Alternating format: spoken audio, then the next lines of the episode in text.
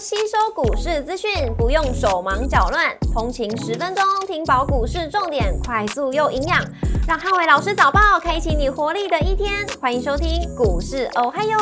摩尔证券投顾林汉伟分析师，本公司经主管机关核准之营业执照字号为一百一十一年经管投顾新字第零一四号。大家早安，欢迎收听今天的台股哦嗨哟，更重点提醒，台股节后震荡，利多题材发酵。美股四大指数周二多数收跌，二月收盘美股四大指数当中有三大指数月 K 是收黑。周二由费半指数上涨零点二四个百分点领涨四大指数，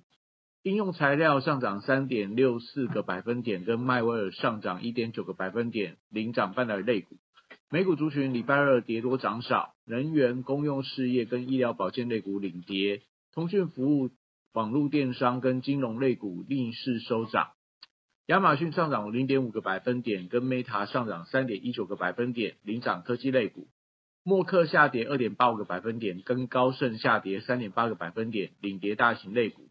二八年假期间，市场受到升息预期的影响，先跌之后反弹，但收回到企业回购资金回流，美股能展现抗跌的力道。二二八年假期间，美股四大指数在十日线上下震荡。但周二美盘还是因为担忧升息，尾盘多数翻跌收低。股市红绿灯今天亮出黄灯，美元反弹跟美债率下滑，节后震荡，留意利多题材的一个表现。富台指连假期间累计下跌零点九一个百分点，台积 ADR 则是累计下跌了三点三四个百分点。礼拜三大盘指数观察重点有三：第一个十日线附近的震荡跟利多题材的股票。第二个内需跟航运股的一个表现，第三个电子题材股利多发酵的联动。礼拜三，呃，台股反映二二八四天连假国际股市走势。上个礼拜五 MSCI 的尾盘压低已经提前反映到部分的一个跌幅。那礼拜三台股持续受到台积压盘，所以指数大约在十日线附近震荡。礼拜三也是周选择权的结算。那以选择权的大量区大约落在一万五千四百点到一万五千七百点的区间。如果以庄家有利的角度思考，那结算大概在一万五千四百点到一万五千四百五十点的几率是最高的。那盘中观察台币的走势跟利多题材股发动的力道。富贵三雄礼拜三持续反弹的一个走势，受惠到国际航商廉价期间普遍上涨。那不管马斯基、赫伯罗特，或说日本的呃川崎汽船等等，那都是在俄二八年假期间出现了转强的一个发展，所以对货柜三雄来讲，今天应该还是有些补涨的空间。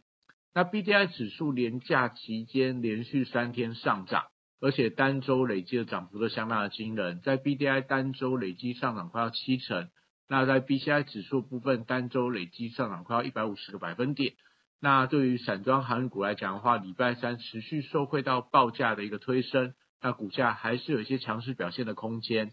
国际原料报价则是在廉价期间里面涨跌互见。那钢铁跟电气电缆股多以个股表现为主，那电气电缆则是持续留意到相关的呃所谓电缆股里面有绿能、储能题材股票，应该都还有一些表现的空间。那在绿能族群的部分，礼拜三则是呈现震荡的一个走势。那二月份很多的绿能股创下波段高点，像在中金电、在华晨、雅力，然后高丽等等。那法人的买盘最近开始呈现观望的一个态势，所以整个绿能股部分，我觉得大家静待呃买气的加温。今天盘面上可能走势是比较温吞一点的。那升级股礼拜三则是观察医美族群跟原物料等族群的一个买气。那医美股上个礼拜五是呈现了比较明显的获利回吐卖压，所以今天看一下这个所谓的反弹的力道。那原料药部分的话，则是受惠到因为中国在二月下旬整个流感的病例激增，那也重新掀起到了一个抢药潮，所以呃有利整个这个礼拜。呃，台股当中相关原料跟玄妙股票，我觉得买气有机会回温，所以可以留意到像指标股南光啊、剑桥啊、呃强生等等，我觉得都是今天当盘面上大家可以留意到的标的。那汽车零组件族群则是观察特斯拉相关概念股的一个补涨力道。那同样也受到因为二月份的涨幅都相对比较大，整个汽车零组件的股票大部分也都累积了呃比较大的一个波段的涨幅，所以买盘都会陷入到观望的一个态势，盘中还是以这种指标股有点火的情况，在做一个顺势操作是比较好的。那饭店股上个礼拜五的走势开始分歧，像在云品的部分开始有些高档回吐的卖压，而且廉价的题材二二八已经过了，那所以这个短项题材是已经有点发酵完毕，搭配上涨多的一个情况，所以礼拜一我觉得呃礼拜三应该会持续维持一个高低基期的轮动，也就是比较偏向低基期的，像近期在补涨的寒舍，那或者说在这个呃雅都等等。那我觉得可能都是这种比较低位阶的饭店股，也许都还有续涨，但是高位阶的饭店股，类似精华、云品等等，会陷入到比较明显的震荡。那餐饮类的股票则是观察到投信的筹码，因为投信持续还在买类似王品、类似这个其他的餐饮股，所以呃目前来看的话，在这个筹码还没有松动之前，都有机会维持一个多方轮动的一个走势。那水资源的概念股上个礼拜有出现了比较明显的卖压，但是以中南部的缺水题材，可能到三月底之前都还没有办法有比较明显的降雨，所以还是有机会受益到题材的助攻，维持一个相对强势的表现。礼拜三电子股则是观察利多题材股的买气强弱，那大型电子股跟高价股还是以 IC 设计跟伺服器两大主轴为观察指标。那像在股王的信华，或者说在这个伺服器的伟影等等，都是上个礼拜五强势往上创高的指标股。如果今天都继续往上走高的话，但对于整个呃高价股的部分，可以观察一下有没有续创新高，跟有没有掀起比价的一个效应。那在这个二八年假期间，中国的二十大全会力推数字中国未来十年的规划，也就是说会呃全面去推动相关的网络基础建设。跟一些所谓的大数据的一个运用，那也激励到陆股跟港股的相关的网络建设类股，跟资讯安全还有数据中心的族群全面性的大涨。那我认为礼拜三在这个题材有助整个台股相关的网通、网络跟光通讯的族群转强，搭配上了资讯安全相关的工业电脑跟软体类股，同步都有一些转强的力道。那也搭配上 NWG 大展还是持续在呃这个召开当中，所以这个题材还是在发酵。那也有利整个网通跟低轨卫星的题材在礼拜三呃有机会走出多方的一个走势。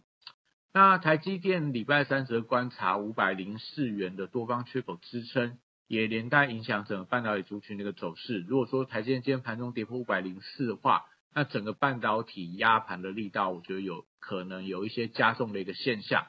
那另外在西材族群，则是以这个创意的高空力道当做观察指标。那投信筹码松动的股票开始走势偏弱，所以像在这个智源、M 三幺、金星科等等，那都要去留意到整体族群强弱分歧的趋势越来越明显。所以其实才可能不是整个族群都可以买。还是以这种盘面上相对强势的标的去做顺势操作，比较呃有机有机会赚到钱。那愿意做族群，则是观察一下威盛的走势。那上个礼拜威盛突破九十块的高点，那创下新高之后，看到整个资券呈现同增，而且外资连续三天在买方，